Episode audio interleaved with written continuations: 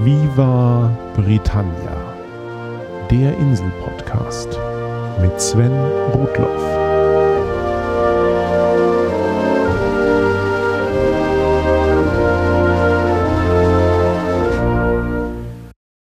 Herzlich willkommen zu Folge 32 von Viva Britannia, dem Podcast über Großbritannien und die Briten. Diese Folge erscheint mit ein paar Tagen Verspätung. Im Moment habe ich beruflich ein wenig mehr um die Ohren und ich bin häufiger zwischen verschiedenen Orten unterwegs. Das bringt meine bisherigen Viva Britannia Recherche und Aufnahmezeiten etwas durcheinander. Ich will den Zwei-Wochen-Rhythmus aber nach wie vor in etwa beibehalten, von einer kleinen Urlaubspause während des Sommers mal abgesehen. Aber seht es mir bitte nach, wenn es einmal ein paar Tage länger dauert, bis ich die neue Folge aufnehmen und ins Netz stellen kann. Worum geht es diesmal? Wenn man einen Einblick in die wichtigsten Themen der Insel geben möchte, kommt man um den bekanntesten Autor englischer Sprache nicht herum. William Shakespeare. Aber dies wäre nicht wie Britannia, wenn ich zu diesem Thema einfach seitenlange Wikipedia-Einträge und Theaterkritiken vorlesen würde. Stattdessen möchte ich euch knapp das Wichtigste zum Baden vom Avon nahebringen und einige Einsichten, die hoffentlich auch für euch noch neu sind. Zu meinen persönlichen und sehr nerdigen Erfahrungen mit Shakespeare komme ich gegen Ende der Folge zurück. Am 26. April ist es genau 450 Jahre her, dass William Shakespeare getauft wurde. Wann er genau im Jahr 1564 geboren wurde, wissen wir nicht mit Sicherheit. Überhaupt ist vieles über Shakespeares Leben unbekannt oder umstritten. Das ist aber auch nicht weiter verwunderlich. Auch von vielen Zeitgenossen Shakespeares gibt es wenige persönliche Aufzeichnungen oder Dokumente Dritter, die die Zeit überstanden haben. Lücken und vermeintliche Besonderheiten in Shakespeares Leben wurden aber zum Anlass für verschiedene Verschwörungstheorien, die sich aber alle bei näherem Hinsehen in Luft auflösen. So fanden sich die Lebensdaten einer Person lange Zeit vor allem in Kirchenbüchern ihrer Heimatgemeinde. Wann jemand geboren wurde, war da zweitrangig. Die Taufe und damit der Eintritt in die Kirche war das maßgebliche Datum. Ebenso wie die Heirat oder die Beerdigung. William Shakespeares Vater John war offiziell ein Handschuhmacher, aber offensichtlich auch ein erfolgreicher Händler. Jedenfalls kam er zu ausreichend Ansehen in dem kleinen Ort Stratford upon Avon in Mittelengland, um sowohl die jüngste Tochter eines lokalen Großgrundbesitzers zu heiraten, als auch verschiedene Gemeindeämter zu bekleiden, bevor er allerdings später in finanzielle Schwierigkeiten geriet. Das Paar hatte insgesamt acht Kinder, von denen aber viele früh verstarben. Die durchschnittliche Lebenserwartung zu dieser Zeit lag bei etwa 35 Jahren mit einer hohen Kindersterblichkeit. William Shakespeare sollte der älteste überlebende Sohn sein. William besuchte in Stratford upon Avon die Schule und dank des landesweit einheitlichen Lehrplans kam er auch in den Genuss von Unterricht in Latein und er lernte viele klassische Werke und Geschichten kennen. Mit gerade 18 Jahren heiratete William die acht Jahre ältere Witwe Anne Hathaway. Ja, die Dame hieß wirklich so und war keine amerikanische Schauspielerin. Anne war zum Zeitpunkt der Heirat mit der gemeinsamen Tochter Susanna schwanger und die Hochzeit scheint etwas überstürzt arrangiert worden zu sein. Dennoch sollten William und Anne ein Leben lang verheiratet bleiben und zwei Jahre nach Susanna kamen noch die Zwillinge Hamnet und Judith zur Welt. Dann verlieren sich die Spuren von Shakespeare für etwa acht Jahre, bis er erstmals im Zusammenhang mit der Londoner Theaterszene erwähnt wird. Zu diesem Zeitpunkt waren schon mehrere seiner Stücke auf der Bühne zu sehen. 1592 wirft der Autor Robert Greene in einem Zeitungsartikel dem jungen Shakespeare vor, vergeblich an die literarische Qualität der universitätsgebildeten zeitgenössischen Schriftsteller wie Christopher Marlowe oder Greene selbst herankommen zu wollen. Das Publikum schien hier aber anderer Meinung zu sein. Ab 1594 wurden Shakespeares Stücke ausschließlich von der Theatergruppe The Lord Chamberlain's Men aufgeführt, der Shakespeare selbst als Schauspieler angehörte und die schnell zur populärsten Theatergruppe Londons wurde. Dies zahlte sich offenbar auch für Shakespeare aus. Bereits drei Jahre später kaufte er das zweitgrößte Anwesen in seiner Heimatstadt Stratford. Und auch seine späteren Immobiliengeschäfte zeugen von Reichtum. 1599 errichtete die Theatergruppe mit dem Globe Theatre ihre eigene Bühne in London. Und nach dem Tod von Königin Elizabeth I. wurde die Kompanie von James I den Stand einer Hoftheatergruppe erhoben. Fortan firmierte sie als The King's Men. Shakespeare schrieb und schauspielerte bis etwa 1608, wobei er seine Zeit zwischen der Arbeit in London und seiner Familie in Stratford aufteilte. Um 1609 wurde London von der Pest heimgesucht und Theater wurden immer wieder für längere Zeit geschlossen. Vielleicht war es auch dieser Umstand, der Shakespeare dazu brachte, dass er sich mit etwa 44 Jahren als Schauspieler von der Bühne zurückzog und nur noch als Autor tätig war. In den folgenden Jahren schrieb er immer weniger und am St. Georgstag, dem 23. April 1616, verstarb Shakespeare mit 52 Jahren. Heute werden Shakespeare etwa 40 Theaterstücke und 154 Sonette zugeschrieben. Vieles davon wurde bereits in verschiedenen Formen zu Shakespeares Lebzeiten veröffentlicht, aber die erste definitive Sammlung seiner Werke, der sogenannte First Folio, wurde ein paar Jahre nach seinem Tod von zwei Freunden herausgegeben. Wann Shakespeare genau welche Stücke schrieb, ist schwierig nachzuvollziehen. Dennoch hat er seine Karriere offensichtlich mit damals beliebten Historienstücken wie Richard III. begonnen. Wie in der gleichnamigen Via Britannia-Folge bereits erwähnt, waren diese Stücke auch zu einem großen Teil Propaganda für das herrschende Tudor-Geschlecht. Die vorangegangene Herrscherdynastie der Stuarts und die Zeit der Rosenkriege wurde möglichst negativ dargestellt und die Tudors als heilsbringende Lichtgestalten, die das Reich in eine neue Blüte führten. Für einen ähnlichen Fall komme ich gleich noch zurück. Gleichzeitig mit den Historienstücken schrieb Shakespeare auch Komödien wie Der widerspenstigen Zähmung, Viel Lärm um nichts und schließlich Ein Sommernachtstraum. Sein Schreibstil wurde mit den Jahren immer ausgefeilter und schließlich schwappten komödiantische Anteile auch in seinen Historien über. Ernste und lustige Passagen wechselten sich dann ab. Schließlich kam Shakespeare bei seinen großen Tragödien an. Von Romeo und Julia zu Hamlet, King Lear und Macbeth. Und bei Macbeth schließt sich der Kreis zu politischer Propaganda. James I. hatte als erster gemeinsamer König von England und Schottland den Thron bestiegen und Konflikte zwischen Katholiken und Protestanten bestimmten seine Herrschaft. In Via Britannia Folge 11 hatte ich die katholischen Verschwörer um Guy Fawkes erwähnt, die 1605 versuchten, den protestantischen König James durch einen Sprengsatz umzubringen, aber rechtzeitig entdeckt wurden.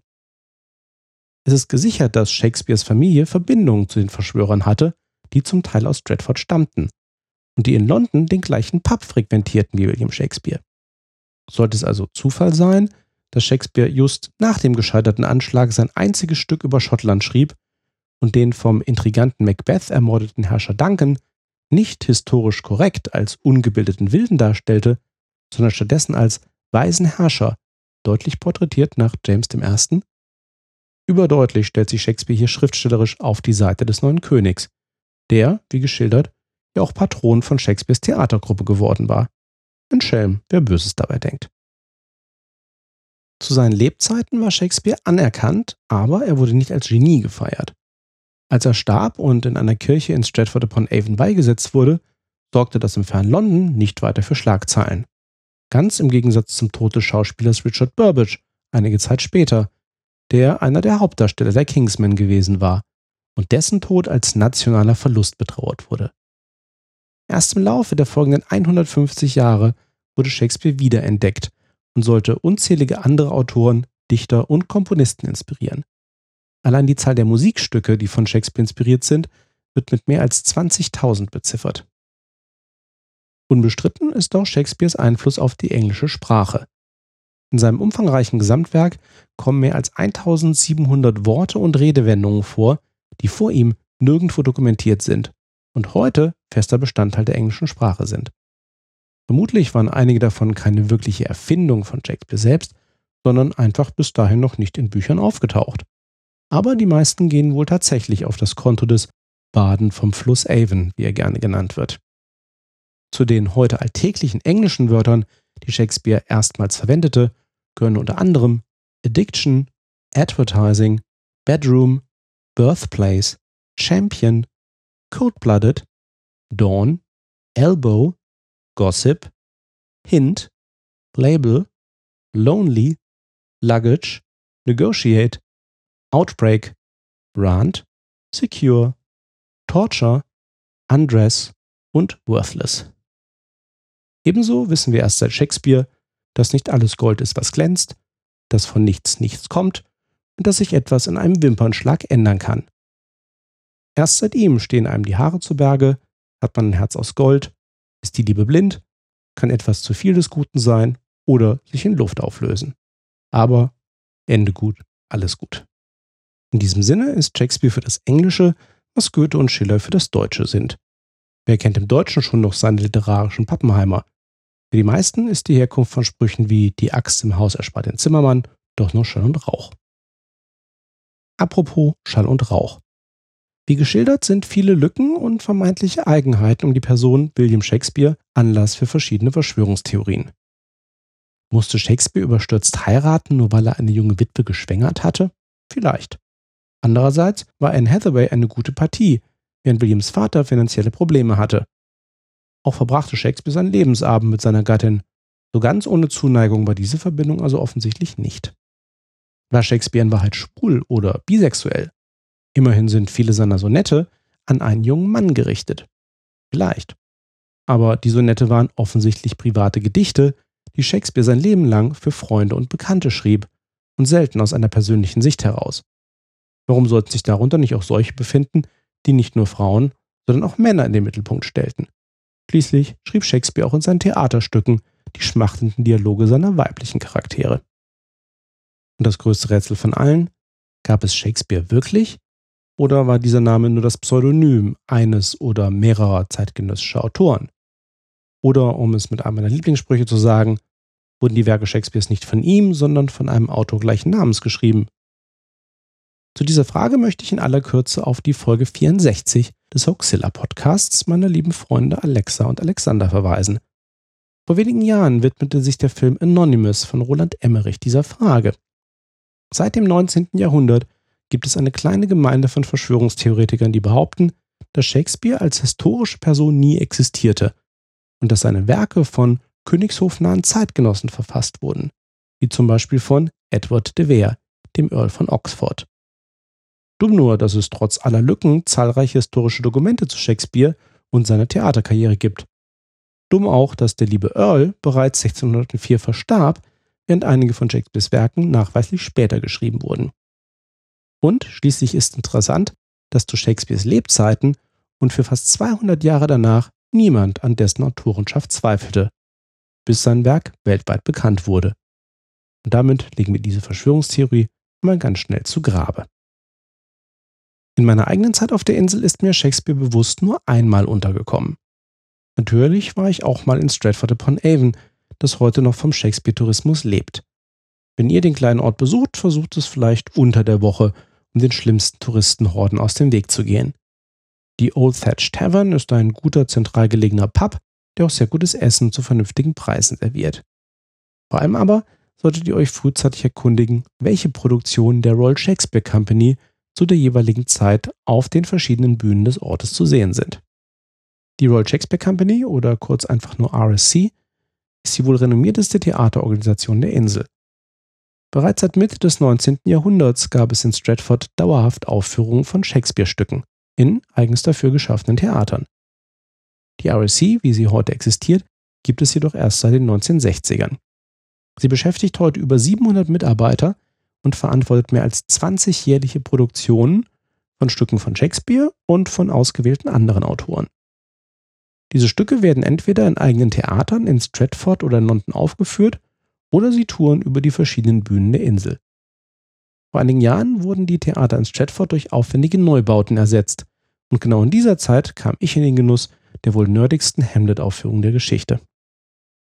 Im Laufe ihres Bestehens war die RSC für viele bekannte Interpretationen von Shakespeare-Stücken verantwortlich, ebenso wie für die Bekanntheit einiger Schauspieler.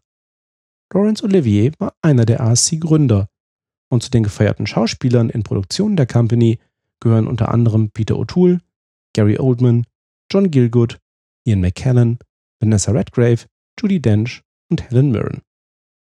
Ich selbst hatte die Ehre, 2008 in einem der Ausweichtheater während der Renovierungszeiten Stratford eine moderne Hamlet-Inszenierung zu sehen. Hamlet wurde dabei gespielt von David Tennant, alias Dr. Who.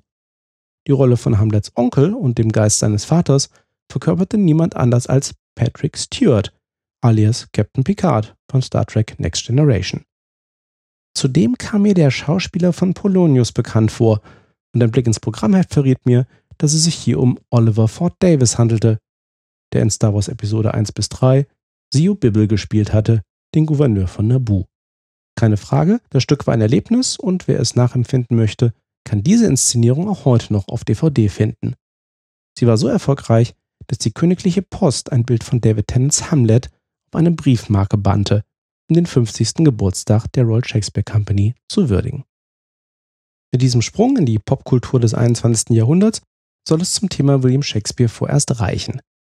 Nächste Episode von Via Britannia trägt die Schnapszahl 33.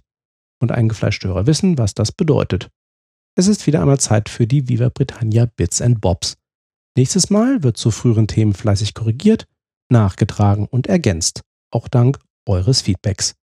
Dafür bereits an dieser Stelle einmal mehr vielen Dank. Und bis dahin, thanks for listening, cheers and bye bye.